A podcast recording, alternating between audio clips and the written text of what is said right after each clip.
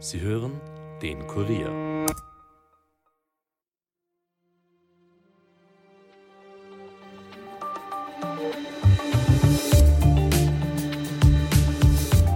Donald Trump will zurück ins Weiße Haus. Das wissen wir schon lange. Immerhin hat er bereits Anfang des Jahres seine Wahlkampftour gestartet. Damals hat er gesagt, ich bin jetzt verärgerter und engagierter als je zuvor. Und genau das macht einige nervös, auch in Brüssel. Die EU will sich jetzt nämlich Trump sicher machen. Für den Fall der Fälle, dass Trump wirklich wieder ins Weiße Haus einzieht, will man rechtlich gewappnet sein. Aber was genau heißt das denn jetzt? Trump sicher. Wie nervös ist man in Brüssel und wie stehen überhaupt Trumps Chancen, erneut amerikanischer Präsident zu werden? Darüber spreche ich heute mit unserem Brüssel-Korrespondenten und Amerika-Experten Konrad Kramer. Mein Name ist Caroline Bartosch. Es ist Dienstag, der 3. Oktober 2023 und ihr hört den Daily Podcast des Kurier. Schön, dass ihr zuhört. Hellblonde, verwüstete Haare, der klassische Trump-Hautton, blauer Anzug, blitzblaue Krawatte und finsterer Gesichtsausdruck. So sitzt Trump gestern im Gericht in New York. Am gestrigen Montag hat nämlich der Betrugsprozess gegen den ehemaligen US-Präsidenten gestartet. Trump ist persönlich erschienen. Immerhin könnte dieser Prozess sein Geschäftsimperium in der Metropole zerstören. Trump, seinen Söhnen und leitenden Mitarbeitern wird vorgeworfen, den Firmenwert seiner Trump Organization jahrelang massiv manipuliert zu haben, um so an günstigere Kreditkonditionen und Versicherungsverträge zu kommen. Trump nutzt die Aufmerksamkeit, wie wir es von ihm gewohnt sind, vor dem Prozessauftakt für einen Auftritt, der eher an eine Wahlkampfveranstaltung erinnert. Er sagte, dies ist die Fortsetzung der größten Hexenjagd aller Zeiten und spielt damit natürlich auf die zahlreichen Anklagen und Verfahren gegen ihn an. Den Richter nannte er einen Schurken, die schwarze Staatsanwältin eine Rassistin, die ihn schon kriegen wollte, noch bevor sie etwas über ihn wusste, so Trump. Trump schüttelt den Wahlkampfmodus also auch jetzt nicht ab. Er will ganz klar 2024 zurück ins Weiße Haus und das um jeden Preis. Genau deswegen will sich die EU rüsten und alle Verträge Trump sicher machen. Was das genau heißen soll und wie es denn tatsächlich um seine Chancen, Präsident zu werden steht und inwiefern ihm die Gerichtsprozesse schaden oder womöglich sogar helfen, bespreche ich jetzt mit Konrad Kramer. Er ist unser neuer Brüssel-Korrespondent und Amerika-Experte. Hallo Konrad. Hallo, Servus, Caro. Konrad, du bist ja jetzt für uns Brüssel-Korrespondent. Das heißt, du verfolgst auch ganz genau, was passiert eigentlich so in der EU. Und du bist aber auch unser Amerika-Experte. Das heißt, äh, jetzt prädestiniert für dieses Thema. Wir wollen nämlich heute über das Verhältnis zwischen Trump und EU ja sprechen. Da werden nämlich jetzt alle ein bisschen nervös, oder? Ja, jetzt mal ganz was Persönliches vorausgeschickt. Ja, das stimmt. Also ich bin nach oft und oft maligen Besuchen in Washington jetzt in Brüssel gelandet und erlebe natürlich genau das, dass auch in Brüssel das, was in Washington passiert, eine riesige Rolle spielt und mhm. dass natürlich jede kleine Welle, die drüben mal losrollt, sehr rasch in Brüssel zu einer sehr großen Welle wird. Mhm. Das heißt, ja, man kann auch in Brüssel sehr genau verfolgen, was in Washington los ist. Das zählt für die EU natürlich sehr stark. Mhm. Und Trump ist ja alles andere eigentlich als eine kleine Welle, beziehungsweise schlägt in letzter Zeit sehr, sehr große Wellen eigentlich. Ähm, und da wird man jetzt ein bisschen nervös. Die EU will sich nämlich Trump sicher machen. Was soll denn das überhaupt heißen? Naja, die EU und die USA sind ja durch eine Unzahl an Verträgen verbunden. Man mhm. sitzt natürlich mal vor allem einmal gemeinsam in der NATO, das heißt in wirtschaftlicher Hinsicht Stahl, Rohstoffe, Rüstungsindustrie, Handelsabkommen ist man engstens verbunden und natürlich auch im Hinblick auf die ganze neue Umwelttechnologie ist man voneinander intensiv abhängig und auf der anderen Seite sitzt man eben in gemeinsamen Organisationen. Mhm. Das heißt quasi, hier sind zwei kommunizierende Gefäße, politisch wie auch wirtschaftlich. Das heißt, natürlich geht es ganz intensiv darum, wie diese Zusammenarbeit, und zwar in ganz praktischen Details, funktioniert. Ein äußerst heikles Thema. Und erinnern wir uns doch einmal daran, was 2016 passiert ist, als mhm. Donald Trump gegen alle Experten zum Präsidenten gewählt wurde, was das für Erschütterungen verursacht hat. Und ja, das heißt, in der Kommission, also in der einen großen Institution der EU, wird man bereits hellhörig, weil dort verwaltet man genau diese ganz praktischen Verträge. Und ja, dort schaut man sich jetzt diese Verträge an und will sie so rasch wie möglich, so wasserdicht wie möglich machen, also Trump sicher. Mhm. Jetzt hast du ja schon seine erste Amtszeit angesprochen und auch schon ein bisschen durchsickern lassen. In dieser ersten Amtszeit von Donald Trump, da ist es durchaus zu dem ein oder anderen Bruch in dieser Beziehung zwischen den USA und der EU gekommen. Äh, vielleicht kannst du da noch ein bisschen genauer erklären, was da damals eigentlich passiert ist und warum er jetzt da so nervös ist, dass Trump vielleicht wieder bald im Weißen Haus sitzen könnte? Also da muss man nur einige Schlaglichter mhm. äh, anführen. Es gäbe natürlich reihenweise. Erinnern wir uns an den Trump-Austritt aus der WTO, der Welthandelsorganisation. Erinnern wir uns an die Frontalattacken Trumps gegen die EU, die er als Höllenloch bezeichnet mhm. hat. Erinnern wir uns an die Attacken gegen die Deutschen, von denen er offen gefordert hat, endliche Rechnungen zu bezahlen und die er offen beschuldigt hat, doch ständig die USA mit ihren Luxusautos zu überschwemmen, während die arme USA ihre eigene Ware nicht nach Europa bringen würde.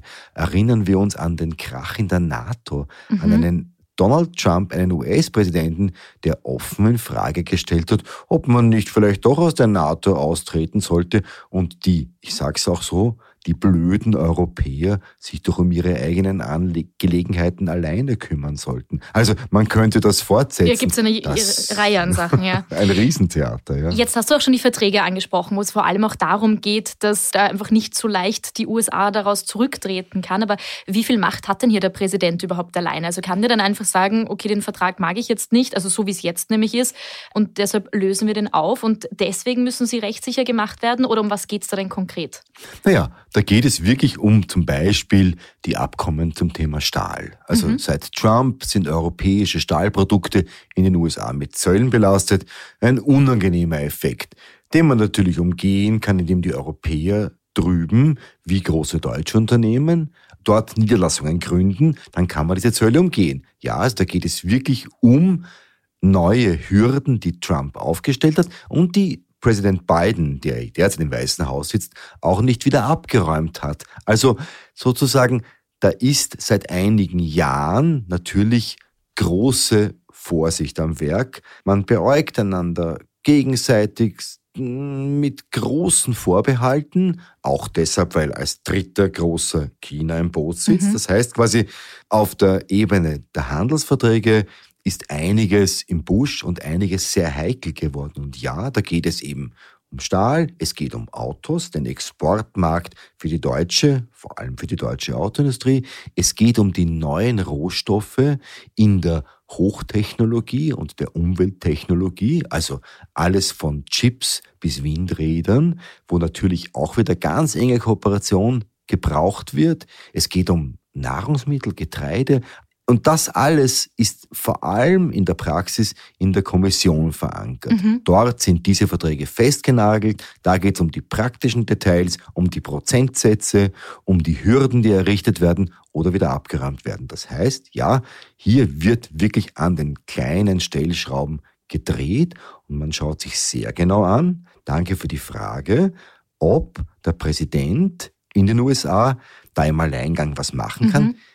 Antwort, Nein, natürlich kann er sehr wenig alleine machen, aber wenn wir einen Trump-Sieg hätten, können wir fix damit rechnen, dass wir auch zumindest im einen der beiden Häuser des Kongresses eine Mehrheit von Republikanern haben werden. Und dann schaut es schon wieder ganz anders aus. Und dann wird es schon mit der Gesetzgebung und all diesen blöden Zöllen und den Hürden etc. etc. und dem Handelsstreit schon recht ernst. Mhm. Also es geht ja vor allem auch darum, Schlupflöcher zu schließen. Das ist gerade bei rechtlichen Angelegenheiten immer sehr schwierig und Trump ist ja durchaus dafür bekannt, immer wieder Schlupflöcher zu finden, also auch bei allen anderen Sachen, mit denen er immer wieder in den Medien landet. Jetzt ist es aber doch keine kleine Ansage von der EU eigentlich, wenn sie sagt, okay, wir schauen uns jetzt unsere Verträge an, wir wollen die Trump sicher machen. Ist das Ziel hier einfach auch ein starkes Zeichen zu setzen oder verspielt man sich da nicht eher schon mit Trump im Vorhinein, bevor er überhaupt noch im Weißen Haus sitzt? Da muss ich jetzt ein bisschen einhaken diese Signale und dieses Trump sicher machen findet nicht auf der großen Bühne statt. Das findet in den Hinterzimmern statt. Und wenn man davon oder darüber etwas erfährt, dann auch nur abseits der Kameras und abseits der Mikrofone. Das heißt, die EU wird natürlich einen Teufel tun und das große rausposaunen. Nein, sie macht das im Hintergrund. Das ist eine Frage der Beamten, die jetzt angewiesen werden, sich damit zu beschäftigen. Mhm. Was macht es so interessant? Nein, man geht auf der offenen Bühne, natürlich nicht durch Konfrontation, das wäre auch übereilt, denn man weiß ja nicht, was 2024 passieren wird, aber da geht's insgeheim darum, sich vorzubereiten. Und interessanterweise ist Brüssel da offensichtlich hellhöriger als die einzelnen Hauptstädte, denn dort beginnt man erst langsam sich an den Gedanken zu gewöhnen, in manchen Hauptstädten schon eher, in anderen noch recht wenig. Also das alles läuft erst langsam los und es läuft natürlich sehr diskret los, ohne große Worte auf der großen Bühne. Mhm. Also eher Absicherung und nicht Konfrontation, mhm. sondern einfach gewappnet sein für den Fall der Fälle. Es war jetzt zum Beispiel auch die deutsche Außenministerin Annalena Baerbock in Texas zu Besuch und hat sich da spannenderweise mit einem ja sehr erzkonservativen Trump-Anhänger getroffen. Jetzt könnte man sich natürlich auch fragen, okay, grüne Außenministerin bei erzkonservativen Trump-Anhänger, sieht man da schon, dass äh, versucht wird, für den Fall der Fälle hier ja vielleicht Verbündete ist vielleicht das falsche Wort, aber zumindest Leute, die, die man dann kontaktieren kann, zu treffen für den Fall der genau, Fälle, dass Trump es, wirklich im Weißen Haus wieder sitzt. Es geht nicht um Verbündete, es geht einfach darum, einen Ansprechpartner zu finden. Man muss sich ja vorstellen, in der Republikanischen Partei hat sich alles Richtung Trump und seiner Anhänger bewegt. Das heißt, wer dort das Sagen hat, wir erleben seit ein paar Tagen einen Aufstand im Kongress gegen den Sprecher der Republikaner von ganz radikalen Trump-Anhängern, der auch sehr weit kommt. Also der setzt wirklich im Kongress, übt der gehörigen Druck aus. Mhm. Das heißt quasi, es wird, sollte Trump an die Macht kommen, kommt ja mit ihm eine Gruppe von Leuten an die Macht, die wahrscheinlich eher bei seinen derzeitig radikalen Anhängern zu finden ist. Da werden also Leute kommen, mit denen man bisher wahrscheinlich ganz wenig Kontakte haben, auch weil sie gar keine Kontakte mit Europa oder den Europäern haben wollten. Die interessiert das überhaupt nicht. Das heißt, wenn also jetzt eine grüne Außenministerin nach Texas, man muss sich ja diese Bilder anschauen, es ist wirklich köstlich. Annalena Baerbock, die Grüne, sitzt in einem Auto mit einem 5-Liter-Motor, also mhm. der braucht so viel Benzin wie unsere beiden Autos zusammen wenn überhaupt. Aber du kannst dir vorstellen, ja, ja, und wird dann zum Barbecue chauffiert oder so, oder? wird dann zum Barbecue chauffiert, muss dann Grillfleisch essen und das Ganze in diesem sehr opulenten mhm. Rahmen, wie eben Veranstaltungen in Texas nun mal stattfinden. Wir wissen ja, everything is bigger in Texas. Also Absolut, ja. die arme, sparsame, grüne Annalena Baerbock auf einmal in einem Riesenauto, muss auf einer riesen Grillparty Bier trinken und Grillfleisch essen. Warum das? Ganz simpel. Greg Abbott, der Gouverneur von Texas, ist Republikaner, ist ganz nahe bei Trump, aber zählt anders als manche der Verrückten, ich sag's offen, im Repräsentantenhaus in Washington, ist jemand, mit dem man noch reden kann. Mhm. Und genau mit diesen Leuten versuchen. Sucht sie jetzt Anknüpfungspunkte. Genau. Mhm. Also man versucht irgendwo yeah. zu schauen, mit wem, falls das alles eintritt, und das ist nicht ganz unwahrscheinlich, wo können wir sofort nachher anknüpfen, um die Gesprächsebenen offen zu halten. Mhm. Du hast jetzt auch schon gesagt, es ist damit zu rechnen, dass wenn Trump wieder im Weißen Haus sitzt, dass um ihn herum einfach wirklich die tiefsten Trump-Anhängerinnen und Anhänger sitzen werden. Also wahrscheinlich die, die man sonst noch gar nicht so in der Politik gesehen hat, sondern da geht es dann vor allem um Loyalität. Ich glaube, du hast ja auch einmal gesagt, äh, diese erste Amtszeit hat vor allem die, die fachlich kompetent sind, womöglich auch ein bisschen verschreckt und macht jetzt Platz für die richtigen Trump-Anhänger, die halt einfach das machen, was was quasi reinpasst in, in, in seine Agenda, oder? Wir mussten ja erst nach dieser Trump-Ära lernen in den Details, die wir als Europäer natürlich nicht wissen, die nur die wirklichen Insider im Weißen Haus hatten, wie chaotisch es hinter den Kulissen ja. dort zugegangen ist in der Trump-Ära. Dieser Mann neigt zur Heftigkeit, er neigt dazu, überschäumend zu sein und hat auch gelegentlich ganz ordentliche Wutanfälle. Und wenn ihm was nicht in den Kram passt, dann verliert einmal jemand schon sehr schnell seinen Job. So ist es dort zugegangen. Das heißt, viele der Herrschaften, die in der Republikanischen Partei Chancen hätten, in höchste Posten aufzurücken, werden natürlich einen Teufel tun mhm. äh, und sich hier in dieses Weiße Haus setzen, also in das Weiße Haus von Trump Nummer zwei. Und daher, fast automatisch, werden andere das Sagen haben. Und aus der politischen Logik heraus kann man sich vorstellen, wie dieses Weiße Haus unter Trump 2 wahrscheinlich noch weit ärger agieren wird als das Weiße Haus unter Trump 1. Mhm. Und das macht die Gefahr aus. Du hast jetzt auch schon angesprochen, wozu Trump ähm, ja durchaus neigt. Das hat man ja in den unterschiedlichsten Interviews und, und Büchern gelesen. Also auch, also dass das zumindest der Fall ist, das wissen wir. Dafür gibt es unzählige Quellen. Und er neigt ja auch dazu, immer wieder mal mit dem Recht seine Probleme zu haben. Gerade jetzt vergeht eigentlich keine Woche, wo nicht irgendwie Trump und Gericht im gleichen Satz genannt wird. Erst gestern ähm, ist ja der Betrugsprozess gestartet, äh, bei dem er wieder mal ähm, ordentlich ausgehaut hat gegen den Richter und auch gegen die Staatsanwältin. Also das sind Beschimpfungen gerufen worden von ihm und er hat gemeint, der Einzige, dem Unrecht getan wird, sei ja doch er. Vielleicht kannst du ganz kurz sagen, worum geht es denn bei diesem Betrugsprozess und inwiefern schadet dieser Prozess ihm oder hilft er ihm eigentlich in Wahrheit? Also in diesem konkreten Prozess würde ich behaupten, der hilft ihm nicht wirklich und das macht ihn auch so nervös. Mhm. Denn politisch auszuschlachten, auch als Donald Trump, dass ich bei meinen Besitztümern ganz ordentlich gemogelt Ja, das habe. ist in Amerika ein bisschen ein heikles Thema. Oder Immobilienbesitztümer, da, da wird schnell mal die Grenze gezogen. Genau. Das heißt, wir erleben jetzt etwas, was wir auch natürlich schon lange wussten. Der ewige Bankrotteur Donald Trump, der sich dann mit Hilfe einer Fernsehserie etc. Mhm. etc. wieder ganz ordentlich hinaufgearbeitet hat, hat bei seinen Besitztümern ganz ordentlich übertrieben und hat dafür auch ganz ordentlich in seine Bücher eingegriffen oder seine Steuerberater eingreifen lassen. Und das heißt, das genau kommt jetzt vor dem Gericht in New York ans Tageslicht. Darum geht es in diesen Betrugsprozessen.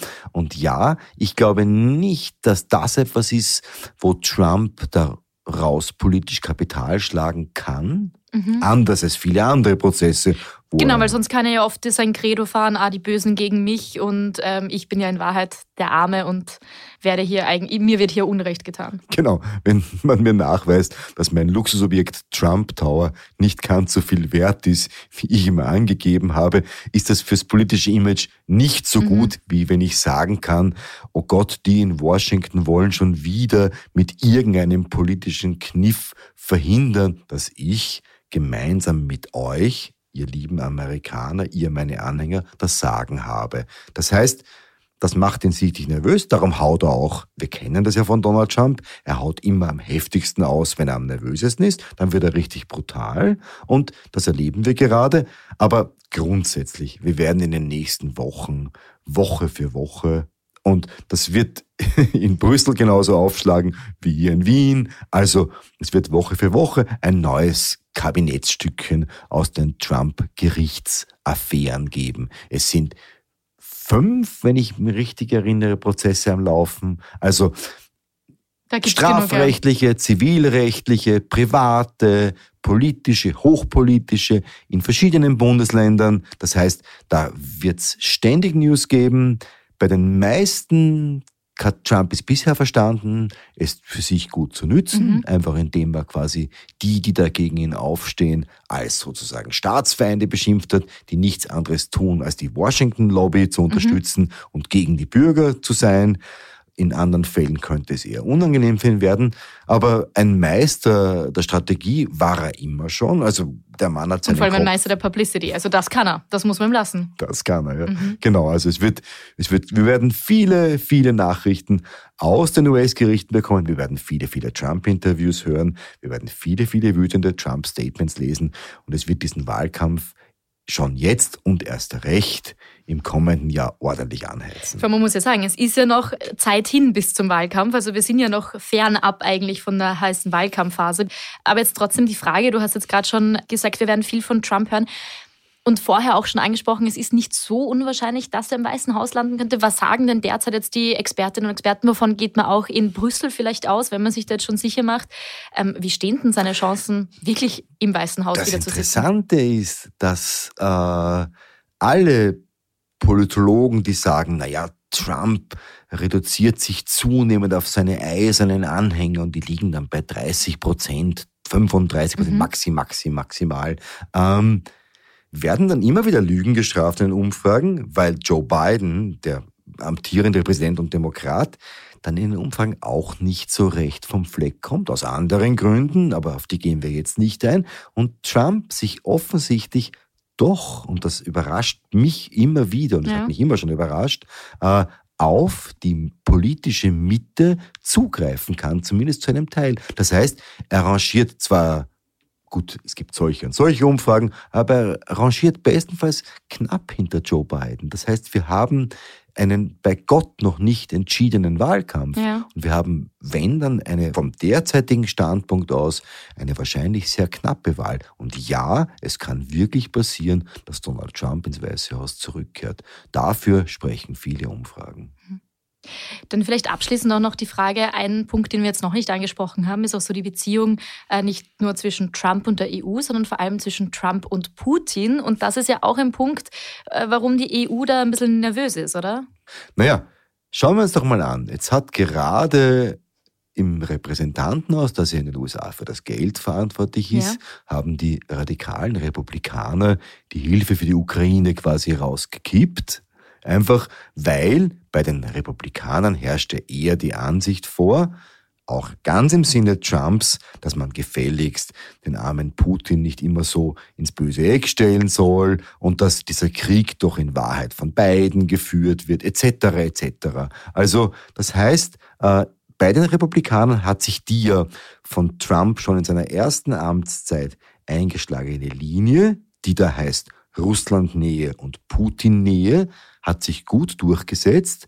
Das heißt, wir haben ja erlebt, wie Trump persönlich Putin getroffen mhm. hat. Es gab ja diese Gespräche, es gab ja dieses Zitat von Trump, wo er gemeint hat, wir sind auf Augenhöhe und ich habe das Gefühl, ich verstehe mich mit ihm. Mhm. Also Trump hat und ja auch, wo er gesagt hat, mit ihm wäre das quasi nicht passiert, oder? Also wo er signalisieren wollte, wir beide verstehen uns, also wir können genau. das ausreden. Also zuerst während der Amtszeit eben dieses, eigentlich sind wir zwei Buddies uns eigentlich recht nahe und dann nachher eben das ewige Argument, als dann in der Ukraine der Krieg ausbrach und die russische Invasion lief mit aller Brutalität, hat dann Trump gemeint, naja, er hätte sich dann mit Putin schon zusammengeschlossen. Schließlich habe man ja eine gemeinsame Gesprächsebene und sei auf Augenhöhe und sei so ein bisschen so eine Art Buddies, wie man das sagen würde. Das hat Trump immer wieder gerne betont. Da gibt es eine Nähe.